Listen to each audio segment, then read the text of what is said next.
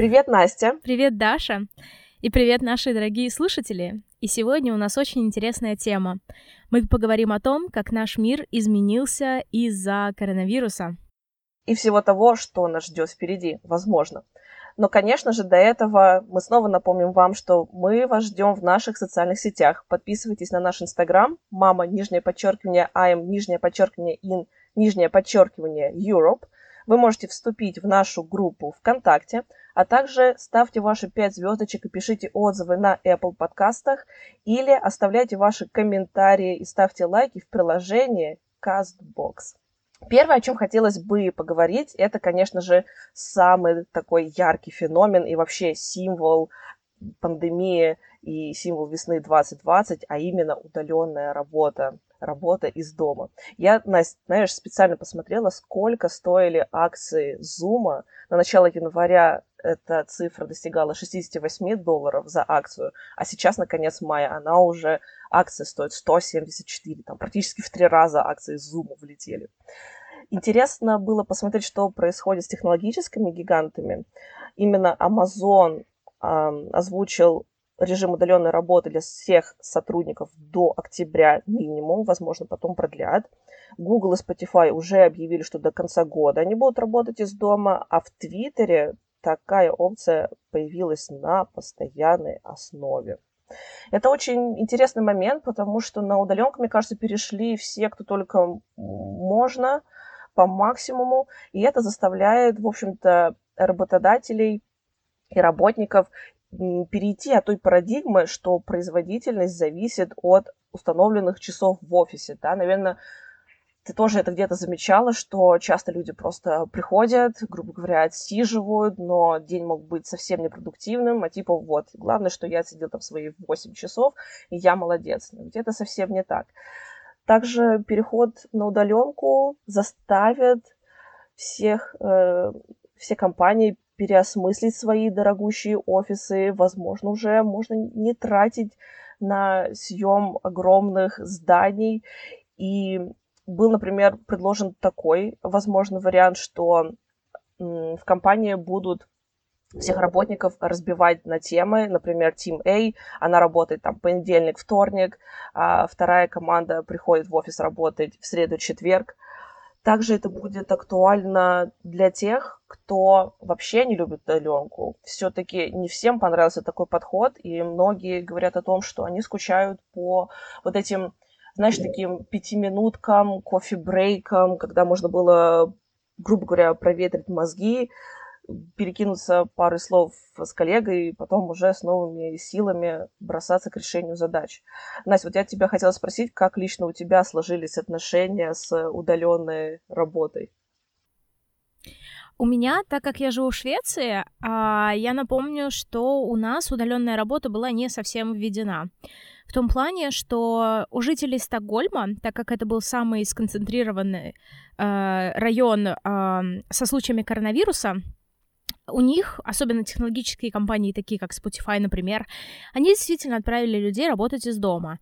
Однако в университетах такого не случилось, э, особенно для людей, которые являются экспериментаторами. То есть у нас, допустим, э, вся группа людей из э, computational chemistry, то есть люди, которые только работают с компьютерами и с программированием, они ушли на удаленный доступ. Для нас это было не так. Нас попросили приоритизировать работаю из дома в случаях, когда это уместно. Например, когда я преподаю и проверяю отчеты ребят, я работаю из дома. Однако я провела в общей сложности дома за, э- за все это время максимум дней пять, наверное.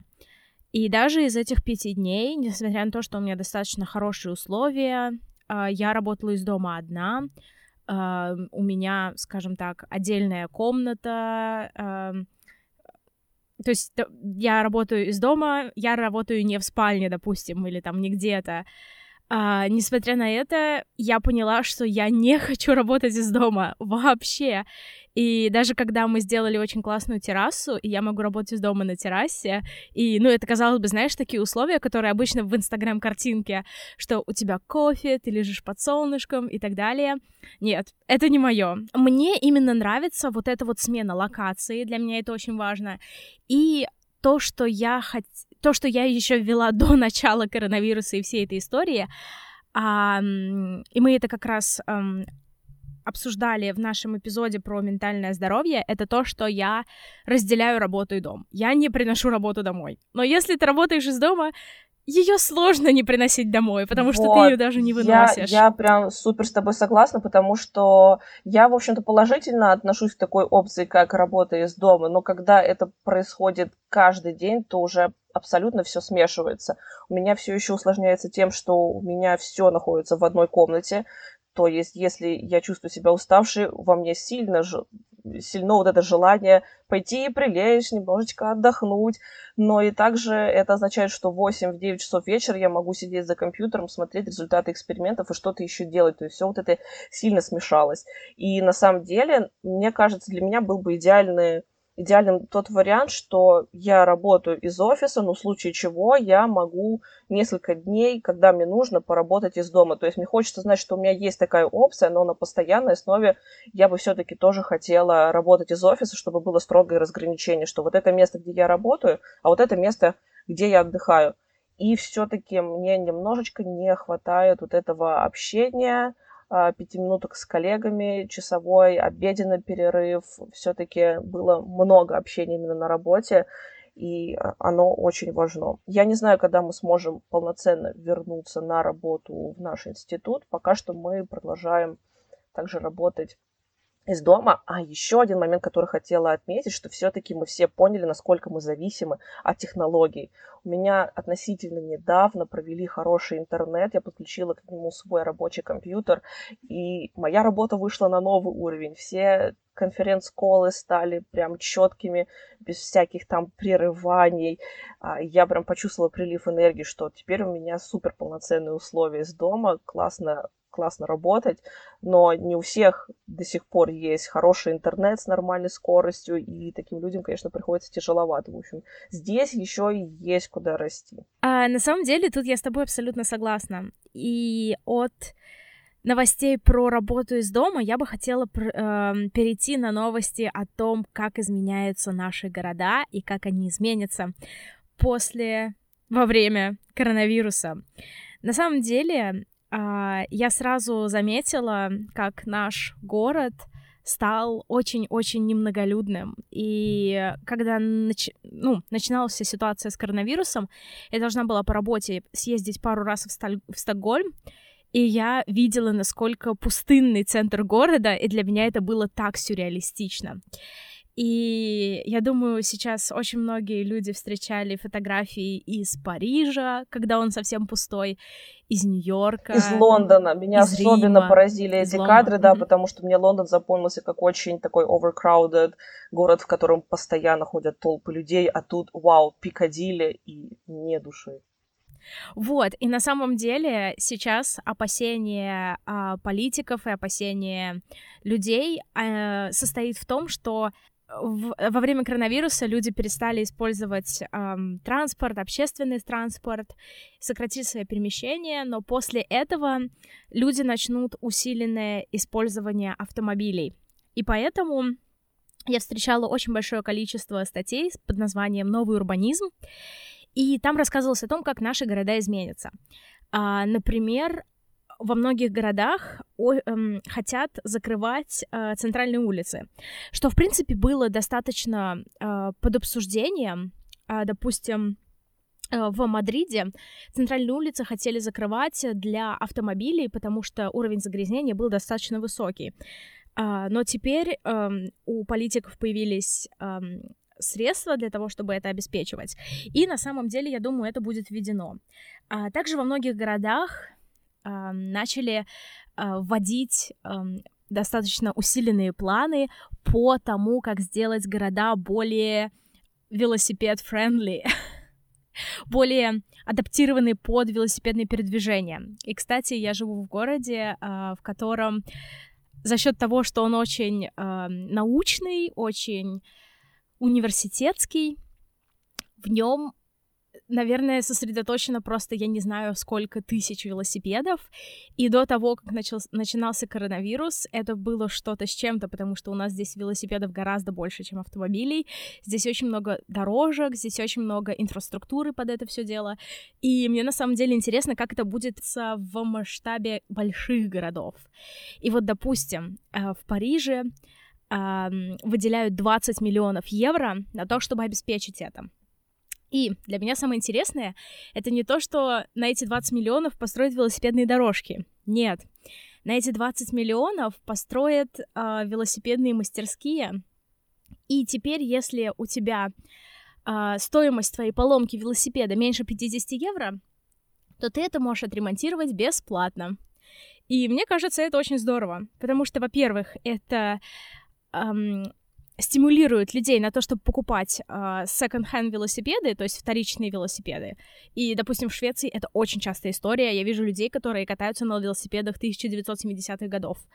И это достаточно нормальная история. То есть скорее необычно встретить человека, который катается на новом велосипеде. Uh, и, во-вторых, просто ты понимаешь, что на небольшие расстояния, допустим, для меня сейчас, особенно весной, а, с таким солнцем, с такой погодой, с такими запахами цветения. Это просто по кайфу кататься на велосипеде на работу и не использовать э, автобус. Мне кажется, это очень здорово. Ты знаешь, кто-то из наших политиков говорил о том, что коронавирус и вся вот эта история, вся эта пандемия, они не приведут к каким-то супер изменениям в обществе, но а, вся эта ситуация приведет к усилению тех тенденций, которые уже присутствовали до. И вот э, все эти вещи, о которых ты рассказала, это действительно подтверждает вот это высказывание, потому что многие города Европы стараются сделать города более доступными для пешеходов за счет того, что вот перекрывают, да, там главные центральные улицы. И во многих городах стараются развивать а, движение велосипедов и вот это вот все. Сейчас это является тоже таким видом транспорта, который максимально будет использоваться.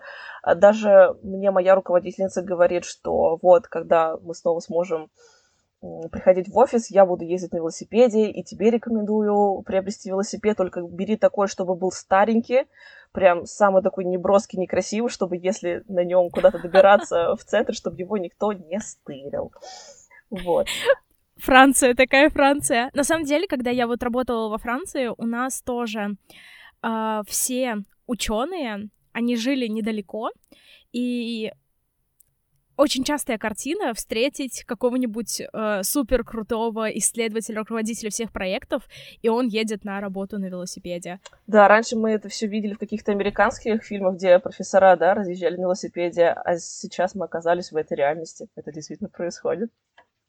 Да, очень, очень интересно будет посмотреть э, на то, как все это будет реализовано. Как говорится, дьявол в мелочах, и, например, сейчас будут изменять э, то, как работают светофоры, но это скорее, наверное, э, характерно для Европы и для Америки, и для Австралии, потому что я вижу в списке Сидней. В общем, э, в Сиднее, Лондоне, Лос-Анджелесе, а также Торонто, Брюсселе, Берлине и во многих европейских городах будут менять режим работы светофора. Как мы знаем, э, в этих местах для того, чтобы перейти дорогу, нужно нажать на кнопку. Э, также у нас, допустим, такая система работает, вот, и ждать какое-то время. И сейчас они хотят изменить э, каким-то образом, они не уточняют, каким, как ты будешь вызывать этот светофор. На самом деле можно сделать какую-нибудь педальку, кстати. Вот. И э, меньше придется ждать зеленый свет. Это было бы супер круто. Я вот прям вчера мне пришлось переходить такую широкую дорогу, и нажимаешь на кнопочку, еще потом полминуты стоишь, ждешь, и люди подходят, и это все так раздражает. Было бы круто, если бы они это изменили. А предлагаю обсудить тему, которая тоже такой является очень горячей, а, а именно перелеты. Вообще интересно, ждет ли нас что-то этим летом и вообще в этом году? Сможем ли мы куда-то полететь?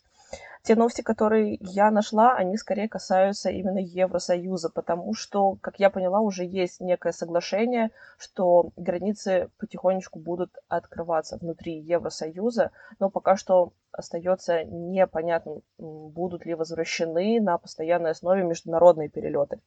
Что я посмотрела на примере конкретных э, ави, авиакомпаний. Например, э, Люфтганза, она планирует уже в июне осуществлять 3600 рейсов. Это на самом деле пока все еще очень мало, так как до этого, до пандемии, в декабре она совершала 20 тысяч перелетов в неделю. Но потихонечку, потихонечку перелеты все-таки будут возвращаться. И я посмотрела, например, что происходит с Ryanair. Это такой лоу-костер, которым а, я лично пользовалась пару раз по привлекательной цене.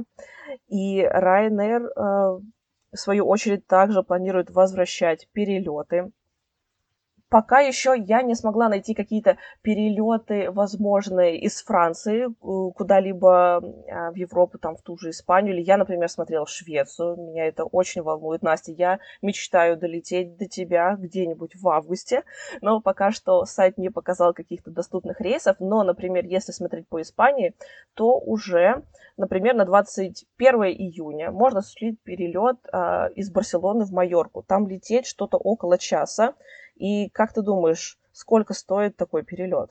Так, Барселона-Майорка около часа, я бы сказала 20 евро. Вот, это, наверное, была такая цена э, там, прошлого года, и действительно можно было найти супер низкие цены, это было очень выгодно. Но вот на на сейчас, что нам предлагают, а, предлагают заплатить 70 евро. Не то чтобы это слишком дорого, но, в принципе, раньше за 100 евро можно было совершить раунд-трип. Сейчас цены на перелеты ожидаемо несколько возросли, но что меня радует, они не возросли прям до каких-то безумных, а, безумных цен. Там, не то, что за лоукостер ты платишь 200 евро за один перелет. И единственное, что еще пишут, что, скорее всего, придется смириться с некоторыми новыми правилами, а именно эм, маски станут просто нормой на, на время полета. И я, честно говоря, себе не очень это все представляю. Для меня даже полчаса максимум в общественном транспорте в этой маске уже является чем-то таким, ну, прям очень неприятным. А здесь представь, там, полет, который длится дольше часа, и все это нужно делать в маске. Но что делать? И еще говорят о том, что а, места посередине, они будут недоступны. И в целом получается, что где-то половина или две трети рейса максимум, а, ну, максимальное число пассажиров сможет быть, не полностью будут перелеты загружены. Вот что нас ждет по перелетам. На самом деле я еще нашла такую а, менее реалистичную, но более, скажем так, футуристическую картину того, как будет выглядеть перелет а, после коронавируса. И на самом деле, с одной стороны, мы понимаем, что это, ну, что-то такое, ну, come on, не может так все сильно измениться, но с другой стороны, насколько я э, читала, э, после э, теракта э, 9-11, 9-11 с башнями-близнецами, очень сильно, на самом деле, изменилась а, рутина перелетов, поэтому я действительно понимаю, что какие-то вещи могут измениться, и, возможно, это будет. И сейчас мы оставим ссылки, кстати, на все статьи, которые мы обсуждаем, и я бы хотела просто просмотреть вместе с вами, как это будет происходить, как они предполагают, это будет происходить. Во время онлайн-чек-ина, онлайн-регистрации нужно загрузить свой паспорт иммунитета и заранее обеспечить себя маской, перчатками, и страховкой. Затем ты приезжаешь в аэропорт за 4 часа, и ты проходишь дезинфекционный коридор, который обеспечен термальными сканерами, которые, значит, обеспечивают то, что у тебя нет температуры. Затем за три часа до начала ты оставляешь свой багаж, регистрируешь свой багаж, и твой багаж будет, опять же, санитизирован и обеспечен биркой того, что, значит, э, на нем не содержится никаких инфекций. Затем будут проходить через похожие сканеры все пассажиры, что это за сканеры, не уточняется, но сканеры, которые обеспечат э, нас информацией о том, что на самом деле все пассажиры, они, значит, у нас э, коронавирус-фри. Затем за два часа э, вы проходите security, вы проходите охрану аэропорта. Нет, не охрану. В общем, проверку ваших вещей и всего прочего. И затем за один час вы проходите в посадочную зону. Э, в этой посадочной зоне, конечно же, соблюдается дистанция. Потом за 30 минут вы проходите на посадку, и вы проходите с дистанции человека от человека полтора метра. Я хочу увидеть, как это будет на самом деле. И затем, когда вы садитесь на самолет, вы, значит, как Даша сказала, в масках, также стюардесса или стюард будут вам выдавать дезинфицирующие салфетки. У вас не будет уже никаких журнальчиков впереди вас или чего-то такого, что будет передаваться от пассажира к пассажиру. И также покупки на борту будут ос- осуществляться только бесконтактными платежами. И затем, после окончания вашего полета, вы опять же проходите термальные сканеры, все проверяют на то, что у вас вот эти вот э, дезинф... Дезинфи... дезинфицирующие стикеры, стикеры, что все продезинфицировано, и, значит, только потом вы можете выйти из э, аэропорта.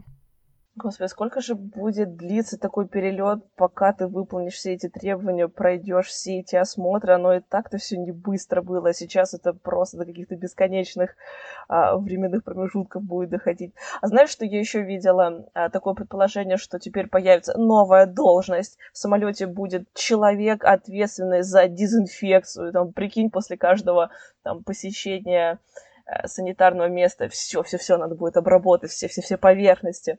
И еще читала, что, возможно, теперь будут в самолетах, в салонах устанавливать перегородки между каждым сиденьем. Опять-таки, получается, что больше поверхностей, которые нужно обрабатывать, но если у нас получается специально обученный человек, то все нормально. А еще, может быть, ты видела, были показаны такие разработки салонов, в которых э, вот это место посерединке, оно как бы разворачивается. И, ну, знаешь, с одной стороны, это прикольно, что получается у тебя какое-то тоже личное пространство, ты от всех отгорожен, и, в принципе, это неплохо на самом-то деле. В принципе, это выглядело бы прикольно. Но вот по поводу постоянных ношения масок и то, что дезинфицирует там, тебя, твой багаж, ленту, потом еще раз снова. Ой, это прям чувствуется, что это как-то too much. Хотя я вот честно, я не удивлюсь, если все, ну теперь так будет мне кажется, теперь народная мудрость в каждой пылинке есть витаминка больше не актуальна, по крайней мере, на самолетах. А, эта фраза заиграла прям новыми красками. А вот ты упомянула, что еще необходимо будет соблюдать постоянно вот эту дистанцию, да, даже когда вы проходите а, на посадку. Мне лично было очень интересно посмотреть какие-то исследования на тему того, как вообще социальное дистанцирование влияет на нас в психологическом плане. И действительно нашла такие исследования. В основном они проводились а, в той стране, которая первая прошла да, через все эти фазы карантина. Именно все было в Китае. В общем, э, что отметили? Социальное дистанцирование, оно а, ухудшает, либо даже запускает те а, возможные ментальные проблемы. Некоторые респонденты говорили о том, что для них это ощущается как реальное голодание. То есть ты ощущаешь это на физическом уровне. С социальным дистанцированием связали такие возросшие проблемы, как стресс, бессонницу, эмоциональное истощение и злоупотребление токсичными препаратами, ну, там, курение, алкоголь. И а, говорят о том, что даже вот это правило соблюдать дистанцию там полтора-два метра между друзьями, да, то есть э, когда вы ходите на прогулки, все равно от вас требуют, чтобы вы какое-то расстояние между собой сохраняли. Вот эм, это требование я даже на себе ощутила, как приносит такой негативный эффект. А, например, у нас а, во Франции разрешены сейчас активности спортивные во дворе, ну, на улице, да, там народ уже большой теннис играет, футбол, и мы на днях решили возобновить наши игры в пляжный волейбол. Но настолько мне было непривычно тем, что когда мы встретились, мы все просто друг другу сказали, значит, такое «привет», так вот просто помахали, то есть вообще никакого там даже кулачком дариться нельзя было. Я уж не говорю никаких про, про какие обнимашки и поцелуи. И во время игры, что для меня всегда было особенно круто, ты после каждого розыгрыша даешь пятюню, как-то похлапываешь э, там своего однокомандника по плечу, то есть выказываешь либо поддержку, либо одобрение, что какой-то классный гол сейчас забил. А вот этого всего не было. И это настолько было даже не то, что непривычно, а я прям чувствовала, чего-то не хватает, и вот этот весь азарт, вот этот задор от игры, он, он как-то очень сильно рассеялся из-за того, что ты просто не имеешь возможности дать пять человеку. То есть говорят о том, что мы еще встретимся с большими, так скажем, вторичными проблемами пандемии, которые заключаются в том, как все вот это повлияло на нас э, в ментальном плане и Слушай, знаешь, что я еще вспомнила? Извини, что перебиваю. Обсуждали недавно футбол. Во-первых, в Испании некоторые команды возобновили тренировки, но они их возобновили с условий социального дистанцирования. В принципе, в футболе это осуществимо, но когда ты отбираешь мяч, я вообще не представляю, как его можно отобрать на социальной дистанции. Типа, молодой человек, отойдите, пожалуйста, мне ваш мячик нужен. Вот. А в... Я думаю, что у судьи, у судьи просто появится та самая функция человека, который все дезинфицирует. То есть, там, прикинь, два игрока столкнулись, после этого так, стоп, Коронавирус карточка. Да, коронавирусная карточка это первое новое введение, третья карточка появится, и потом э, всех нужно будет так вот обшики, обшикивать, типа, все, дезинфицируем, игру продолжаем. А еще, э, в общем, э, я думаю, все знают о том, что когда э, люди играют в футбол, а, одна команда приезжает к другой, и получается как бы у одной из этих команд домашний матч, потому что они играют дома. И когда вы играете дома, у вас есть такой, как сказать, фактор домашней игры, то есть вы играете лучше, когда вы играете дома. И начали очень интересные исследования, по которым а, когда люди играют дома на стадионе, но при этом никому нельзя на стадион приходить, то есть они играют также у себя дома, но стадион пустой, и команда к ним другая команда к ним приезжает. И вот для той команды, для которой этот матч является домашним, для них это, этот матч играется даже гораздо хуже, чем если бы они поехали куда-то. То есть тот фактор, что ты дома, но на стадионе никого нет, очень негативно влияет вот на очень исход согласна. игры. Даже по себе вспоминаю, когда у нас были домашние матчи, приходили люди, которые нас поддерживали, ты эту поддержку всегда очень круто ощущаешь, и действительно создавал ощущение, что играть дома — это дает тебе определенные преимущества. А вот когда этой поддержки болельщиков нету, я прям представляю. А знаешь, где еще проявилось э, вот это вот социальное дистанцирование и отсутствие людей, как мне показалось? Я относительно с недавнего времени просто полюбила наконец-то смотреть игру «Что, где, когда». И они проводили весеннюю серию и начали летнюю серию игр, и как они проводят, то есть сидит просто команда, да, там еще там три человека есть а, ответственные за распределение денег и что-то такое, но больше ведь никого нету, а всегда же представители других команд были, да, и возможность была взять помощь клуба, теперь такой опции нет.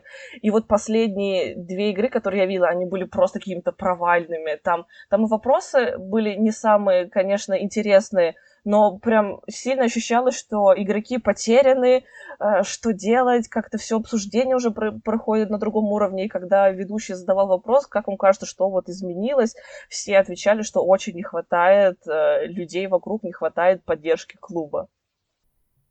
Ну, с одной стороны, это очень грустно, а с другой стороны, наоборот, это во мне э, рождает какое-то теплое чувство о том, что все-таки люди, мы друг другу нужны, и мы друг для друга важны. Да, еще раз убеждаемся в том, что мы социальные животные, да, социальные существа, и нам жизненно необходимо искать других людей. Единственное, единственное, где мне нравится социальное дистанцирование пока что, это в очередях. Мне нравится, что мне никто в спину не дышит. И на самом деле я пару раз уже ходила на шопинг. Для того, чтобы войти вовнутрь, ты тоже должен стоять небольшую очередь. Ну, не во всех магазинах, но во многих там масс-маркетах. И, кстати, на удивление, в, в очень дорогих магазинах стояли такие длинные очереди. Вот. Ты где-то 10-15 минут ждешь, но затем спокойно проходишь в магазин, спокойно выбираешь, что тебе нужно, примеряешь, если это можно. Не видишь, знаешь, как в Зару часто зайдешь, и там просто гора перерытых вещей, особенно все, что по дискаунту, да, все, что на скидках. Сейчас всего этого нету. Я такая думаю, хм, а вот это интересно, а можно вот это вот, пожалуйста, оставить, потому что так намного комфортнее заниматься шопингом. Нет, в плане, в плане того, что вот так вот потихоньку дозированно пускать людей, а не пускать всех сразу. Вот этот момент. Окей, okay, потому что у нас сейчас в магазинах все на дискаунтах. Просто все. А, дис- дискаунт это тоже есть, особенно на весеннюю коллекцию, которая оказалась никому не нужной, а летнюю еще не успели довести, поэтому да, это все на скидках. Но я именно про тот момент, что вот э, дозированное количество людей пускать вовнутрь, чтобы каждый мог по-нормальному осуществить шопинг. То получается единственное время, когда ты можешь сходить, это суббота, потому что, ну, у нас в воскресенье все закрыто, а в рабочие дни, ну, до скольки? До 7 часов вечер работает магазин, а ты работаешь до 6, уже не успеваешь. Получается, что в субботу можно сходить на шопинг, и там куча народу, и тоже мало приятного. А если с такими новыми правилами будет, то, да, действительно будет комфортно. Но вот это, кстати, у нас сейчас происходит, потому что у нас ограничили часы, когда э, могут работать магазины одежды и всего-всего-всего. И то есть в будние дни, допустим, мы не успеваем туда. А в выходные часы ограничены, но количество народа просто запредельное. И если это зайти в какой-нибудь H&M, вот просто зайти, посмотреть на этот ужас и выйти. Очень много людей, примерочные не работают, то есть ты не можешь ничего примерить, ты можешь купить, потом вернуть в случае чего.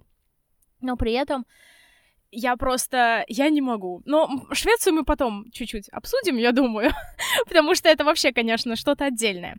А вот о чем я еще хотела бы поговорить, это то, что я нашла, э, какие новые страхи у людей появились. И, конечно же, когда мы говорим о страхах, мы прекрасно понимаем, что люди пытаются снабжать тебя информацией, и у очень многих людей возникают панические атаки, тревожность и так далее, и так далее.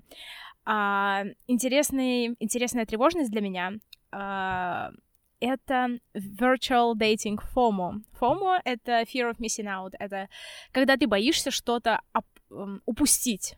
Все вот что-то делают, а ты это не делаешь. Вот. И сейчас, как я поняла, на очень многих э, социальных сетях, даже вот, например, в Инстаграме и, я не знаю, Facebook, ВКонтакте и так далее, начали вводить какие-то штуки э, в некоторых странах, э, которые специализированы на онлайн-свиданиях. И другие люди, которые не успевают за этими технологиями, и у них тут свои проблемы и так далее, они не успевают пытаться э, перейти на вот эти вот онлайн-знакомства и онлайн-свидания, и исследования показали, что очень много людей чувствуют, что они упускают что-то в этой жизни, когда они не принимают участие вот в этих вот онлайн-свиданиях. И для меня это было так странно, ну, потому что я не знаю, ну, да. Слушай, а я даже не знала, то есть у меня эта фома даже не может развиться, потому что я вообще не знала, что появилась какая-то новая фишка в виде онлайн-свиданий. А у тебя есть какая-нибудь ссылочка? Что там за платформа такая? Вот, а еще по поводу страхов и по поводу непонимания того, как наше общество вообще реагирует на этот коронавирус. А, и я думаю, для многих типичная реакция — это то, что мы видим очень много людей, которые как будто не понимают, что происходит, и очень э, небрежно относятся к правилам социального дистанцирования, к правилам, я не знаю, локдауна, а, к правилам, я не знаю, того, что нужно оставаться дома или нужно оставаться вот поменьше контактов. И на самом деле очень много статей начали возвращаться к, к одному исследованию, которое было сделано в 2017 году, и оно называется Psychic Numbing или социальное онемение. И, в общем, суть этого исследования в том, что Uh, наша человеческая психика, она устроена не только на то, чтобы реагировать на окружающие события и рефлексировать над ними, но и на то, чтобы защитить себя от травмирующих, от травмирующей информации, от травмирующих факторов. И в 2017 году, когда был очень-очень большой uh, кризис uh, беженцев, было изучено явление социального онемения, когда люди не реагировали на то, что очень много беженцев тонут в лодках, очень много беженцев погибают, когда они пытаются спасти себя и свою семью, но при этом, когда э, пресса захватила историю только одного мальчика, который погиб на лодке, и его выбросило на берег, все люди стали об этом говорить, и э, поднялась волна э, социальной ответственности, все начали говорить, как так, как вы можете позволять людям умирать, и так далее, и так далее. И суть этого исследования в том, что человек более эмоционально реагирует, когда в инцидент вовлечены один или два человека. Когда вовлечено большее количество людей, мы перестаем быть сочувствующими. И это исследование было как раз направлено на то, чтобы понять границы нашего сочувствия. И сейчас повторно об этом говорят, потому что когда публикуют какую-то статью о том, что молодая девушка, вот она жила и тут она вдруг ниоткуда подхватила вот этот вот коронавирус, она умерла. Это порождает очень большое количество э, социальной рефлексии, но когда мы говорим о том, что там в странах умирают тысячи и тысячи людей, э, все люди говорят, ну, ну да, ну, так бывает. Вот. Да, потому что нам проще ассоциировать себя с конкретным человеком, ты читаешь его истории и как бы это примеряешь на себя и у тебя это вызывает больше эмоциональный отклик. Когда речь идет про десятки, сотни людей, ты не можешь ассоциировать себя именно со всей толпой. И возникает вот это самое, как ты сказала, физическое онемение, да? Получается, что ты больше не э, рефлексируешь на то, что кто-то умирает, и для тебя это не так реально. Для тебя это не кажется таким реальным. А, и на самом деле я хочу сказать, что вот, допустим, мы можем, ну, начать обсуждать наши страны на самом деле, потому что вот я живу в Швеции, и Швеция известна тем, что у нас не был введен локдаун, нас не закрывали. А, в некоторых городах и в некоторых компаниях людей действительно перевели на домашний офис. Вот, и очень многие люди потеряли работу, а, соответственно, университеты занимаются их обучением, то есть, допустим, летом я буду преподавать э, для людей, которые вот так вот потеряли работу, но сейчас они будут переучиваться, и они будут учиться на э, батарее на аккумуляторах для электромобилей, например, и мы будем давать им курсы для того, чтобы они могли перепрофилироваться. Но, тем не менее, и вот как раз по этому социальному онемению хотела сказать, что Uh, я каждый день постоянно вижу людей, которые, ну, не соблюдают дистанцию или смеются над коронавирусом или, я не знаю, э, скажем так, uh, уменьшают трагичность того, что происходит в мире. И для меня, для самой даже, вся ситуация с коронавирусом очень сюрреалистична, потому что очень многие мои знакомые, они сидят дома, они ничего не могут сделать. Периодически, э, вот несколько недель назад, просто каждую неделю проходила информация о том, что у кого-то умер родственник, и это было очень тяжело. Э, у кого-то из друзей, я имею в виду, не из нашей семьи. Вот, это было очень тяжело, но при этом, допустим, шведы, у которых нет непосредственного, ну или минимизирован непосредственный контакт с людьми из других стран, и которым не так часто приходят вот эти вот новости, я бы сказала, что они очень безответственно к этому относятся, Хотя, ну, не знаю. В общем, поживем увидим. А, Настя, что слышно по поводу так называемого шведского чуда? Потому что я помню, что когда все страны Европы массово вот так вот всех посадили на локдаун, на жесткий карантин, Швеция отказалась все это у себя вводить, да, вы продолжали там работать, там многие места были открыты что вот, вот, вот что сейчас? Есть какой-то outcome, какой-то итог того, что Швеция не посадила всю страну на карантин? Мне кажется, говорить об итогах что-то рано, потому что то, что Швеция не посадила всех на карантин, и эффект от этого, шведы говорят, что эффект от этого будет наблюдаться максимально в то время, как други... после того, как другие страны откроются, скажем так. И в то время, как Швеция будет типа, просто продолжать жить, как они живут, в других странах все люди неожиданно побегут друг к другу, начнут обниматься, целоваться, и будет вторая волна коронавируса. Вот. А, на самом деле, изнутри Швеции я ничего не слышала о шведском чуде, я наоборот слышала о том, что везде очень сильно критикуют эту стратегию, и даже наш главный вирусолог, он сказал, что жертв, жертв гораздо больше, чем а, мы предполагали, и мы на это мы к этому не были готовы, бла-бла-бла. А, с одной стороны, я понимаю, что у Швеции а, Швеция не объявила локдаун, потому что у нас нет такой нагрузки на медицинскую систему. Но что я хочу сказать? У нас каждый день летают вертолеты к нашему медицинскому центру. А, что говорит о двух вещах? Во-первых, что в Стокгольме перегружена система здравоохранения, а во-вторых, то, что у Швеции есть деньги, чтобы транспортировать а, своих пациентов на вертолетах в другие больницы. Поэтому здесь и не янь. То есть мы прекрасно понимаем, что у Швеции совсем другие бюджеты на здравоохранение, и то, что это очень-очень богатая страна. Но, с другой стороны, мы опять же понимаем, что нельзя применять их стратегию на другие страны. Ой, абсолютно верно. Мне еще интересно будет посмотреть, что по поводу коллективного иммунитета. Будет ли иммунитет у большого процента населения в Швеции, поскольку все, в общем-то, продолжали контактировать между собой. И что с этим будет происходить в тех странах Европы, которые посадили на жесткий карантин, да, в частности, там, Испанию и Францию. А что хочу сказать про Францию. Мы с 11 мая потихонечку выходим э, из карантина, и примерно каждые три недели вводятся новые послабления. Э, со 2 июня, опять-таки, больше штук должно быть доступно. Например, э, у нас был запрет на выезд дальше, чем 100 километров от твоего дома. Теперь и этот запрет должны будут снять, а это значит, что вернуться путешествие в рамках хотя бы страны, что уже тоже будет неплохо. Многие мои знакомые ребята уже мечтают э, поскорее там съездить к своим родственникам, к своим родителям. В общем-то, многие живут в разных городах. Э, должны открыться террасы, то есть кафе, рестораны, они пока работают все еще только на вынос, внутри сидеть будет нельзя, но на улице, на террасах можно будет с соблюдением, опять-таки, социального дистанцирования. У меня открывается моя школа французского языка, и нам уже прислали инструкции, как все это будет выглядеть. То есть, знаешь, у нас раньше стоял, э, стояли столы буквой «П», мы все сидели рядышком друг с другом, теперь мы будем сидеть индивидуально. Естественно, нужно будет обрабатывать руки санитайзером и носить маски. Куда же без этих масок? Маски, походу, это вообще, это с нами очень надолго. Даже не то, что до конца года, а вообще в Швеции, кстати, наоборот, антимасочная политика, потому что они посчитали, что маски нужны больше медицинским работникам, чем людям вокруг, и они считают, что в масках вы, наоборот, чаще трогаете лицо, потому что у вас там что-то раздражается или еще что-то. Ну, в общем, посмотрим.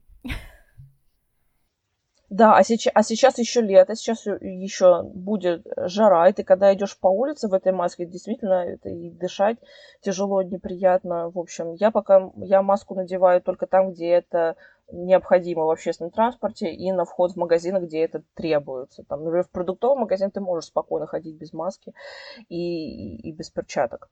В общем и целом жизнь возвращается в привычное русло работа из дома остается пока еще в приоритете. И э, этим итогом мы, знаешь, закольцевали сегодняшний выпуск, начали с удаленки, и я заканчиваю новостью про удаленку, что это с нами все еще надолго.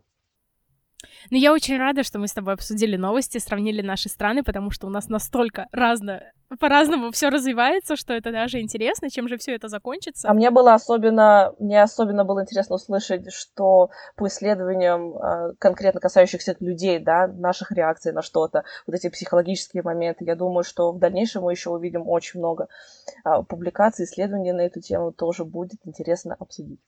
И спасибо большое, что вы нас слушаете, оставляете, вам, э, оставляете нам ваши комментарии и ваш фидбэк. Нам это очень приятно. Ну что, увидимся через две недели. Пока-пока. Услышимся уже скоро. Спасибо за беседу, Настя. Пока-пока.